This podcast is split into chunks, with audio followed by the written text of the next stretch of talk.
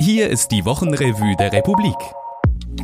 Heute reden wir über das Interview von Bettina Hamilton-Irvine und Dennis Bühler. Sie sprechen mit Bundespräsidentin Simonetta Sommaruga. Sie ist momentan natürlich im Zusammenhang mit der Corona-Krise als Bundespräsidentin gefragt. Bei uns in der Republik hat sie gestern Freitag aber zum ersten Mal als Medienministerin geredet.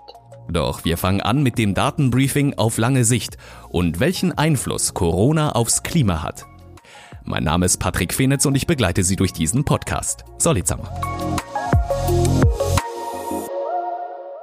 Gerade jetzt im Zusammenhang mit dem Klima ist das ein ziemlich einmaliges Experiment, wo man dabei kann beobachten, was für Maßnahmen, was für Effekte haben. Das ist Arian Bastani.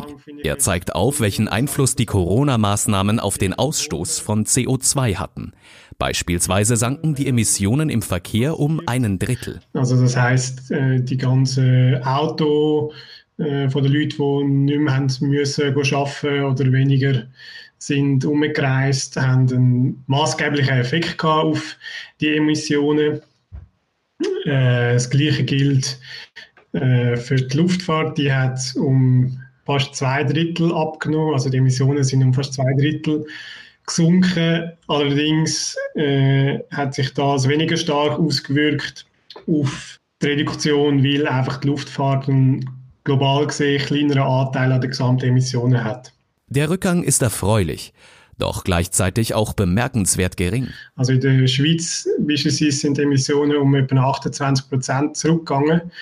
Das heißt, etwa ein Dreiviertel der Emissionen haben immer noch äh, stattgefunden, obwohl man so einschneidende Maßnahmen getroffen hat. Das heißt, es braucht wirklich nicht nur Anpassungen, sondern auch ähm, strukturelle Veränderungen in der Art und Weise, wie das die Wirtschaft funktioniert, wie das äh, die Energie bereitgestellt wird, die wir brauchen für unser Leben.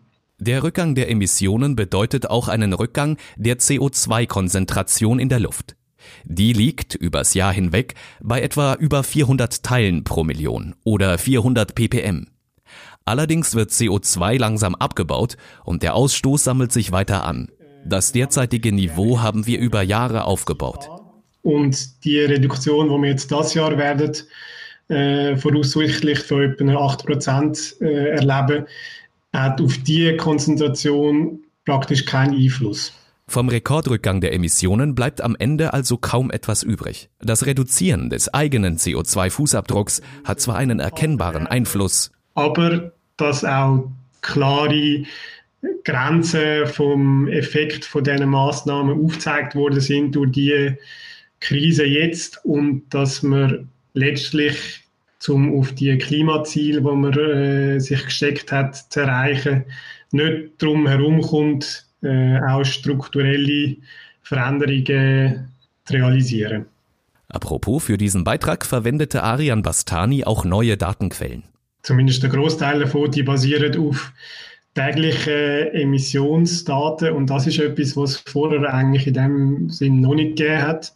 Beispielsweise mit der Hilfe von Bewegungsdaten von Apps, womit sich feststellen lässt, ob jemand zu Fuß oder mit einem Fahrzeug unterwegs war. Mit dem lässt sich dann auch viel genauer zeigen, welche Maßnahmen welchen Effekt haben. Also das, ist, das sind so Tools, wo man dann im Hinblick auf die Wirksamkeit von Maßnahmen, wo man dann politisch beschließt, äh, kann brauchen, um überprüfen, ob die sinnvoll sind oder nicht.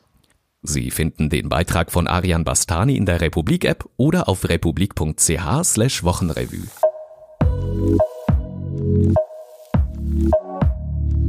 Diese Woche sprachen Bettina Hamilton-Irvine und Dennis Bühler mit der derzeitigen Bundespräsidentin Simonetta Sommaruga. Allerdings äh, ist sie der Funktion als Medienministerin uns Rede und Antwort gestanden, dass darum, weil äh, das Massnahmenpaket zugunsten der Medien jetzt im Juni, im nächsten Monat, in Ständerat kommt.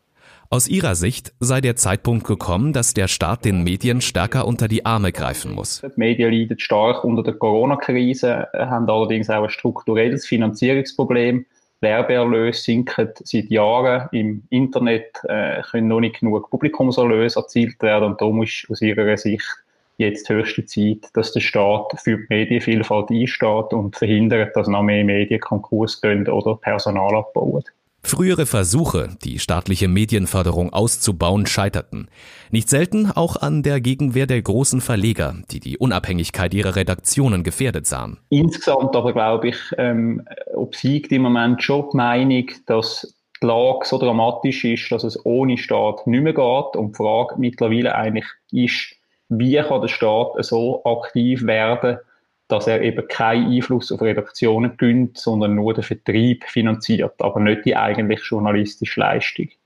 Auf die Frage, was sie von der journalistischen Leistung während der Pandemie hält, meinte sie, dass das nicht an ihr liege, dies zu beurteilen. Sie hat aber doch durchschimmern lassen, dass sie froh ist, wie die Medien berichtet haben, dass sie glücklich ist damit und dass sie eben auch froh ist, dass die Medien kritisch berichtet haben. Also, dass man gefragt hat, ist der Staat gut vorbereitet auf die Pandemie?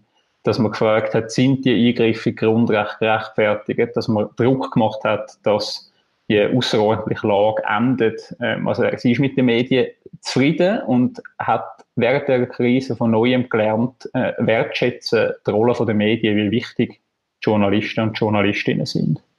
Dennis Bühler war überrascht, dass Simonetta Sommaruga in einem Interview deutliche Worte gegen Native Advertising fand. Das ist eine Werbeform, die viele grosse Verlage, wie unter anderem TX Group, wo der Tagesanzeiger rausgibt, verwendet. Es ist im Prinzip eine Verschleierung von Werbung, wie sie soll für die Leserschaft so daherkommen, als ob es ein redaktioneller Inhalt ist.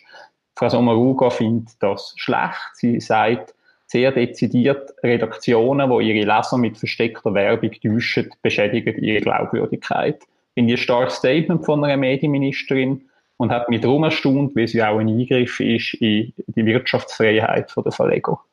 Sie finden das ganze Interview mit Simonetta Sommaruga von Bettina Hamilton-Irvine und Dennis Bühler in der Republik-App oder auf republik.ch Wochenrevue. Und hier, was Sie auch noch interessieren könnte. Das Virus, die Wirrnis und wir. Wurde die Gesellschaft in der Pandemie gerechter? Sind vor dem Virus alle gleich? Hat uns Mutter Natur einen Schuss vor den Bug gegeben? Daniel Graf hat Debatten, die diese Pandemie ausgelöst hat, intensiv verfolgt. In den Debatten um Covid-19 dreht es sich scheinbar weniger um das Virus als vielmehr um uns. Er schreibt eine Zwischenbilanz. Schön, wir haben bald eine App. Und dann? Die Installation einer App auf dem Handy löst noch kein Problem. Entscheidend ist die Frage, was darauf folgt. Wie gehen wir mit Selbstisolation um? Wie mit Quarantänebrechern? Jenseits der Schlagworte Überwachungsstaat oder Tech-Verrückte findet Katrin Tai mögliche Strategien in Südkorea, Taiwan und China. Tödlicher Zufall. Daniel Rieser recherchiert über Todesfälle in zwei städtischen Pflegezentren, nachdem externe Covid-Erkrankte in deren eigens dafür hergerichteten Isolationsstationen eingeliefert wurden. Langzeitbewohner, also Bewohner außerhalb dieser Isolationsstationen, starben plötzlich an Covid-19. Einen Zusammenhang sehen die Behörden erst einmal nicht. Doch Hinweise und Belege deuten darauf hin. Kijaks Exil, sie sind wieder da. Während in der Schweiz sogenannte Hygienedemos Dutzende Menschen angezogen haben, sind in Deutschland Tausende auf die Straßen und Plätze geströmt. Meli Kijak stellt in ihrer Kolumne fest, Deutschland dreht durch und zwar in gewohnt gründlicher Manier. Nach sechs Wochen Lockdown fluten Freaks und Spinner, homöopathische Hardlinerinnen und Reichsbürger, Impfgegner und ausgelaugte Eltern die Plätze und protestieren gegen die Maßnahmen, die doch gerade zurückgefahren werden. Aus der Arena. Kinderfragen, der Bund antwortet. Vor einigen Wochen nahm die Schweiz 23 Flüchtlingskinder aus Griechenland entgegen und steckte diese erst einmal für 14 Tage in Quarantäne. Andrea Aregina stellt sich vor, welche Fragen die Flüchtlingskinder wohl an das Staatssekretariat für Migration stellen würden und was dieses antwortet.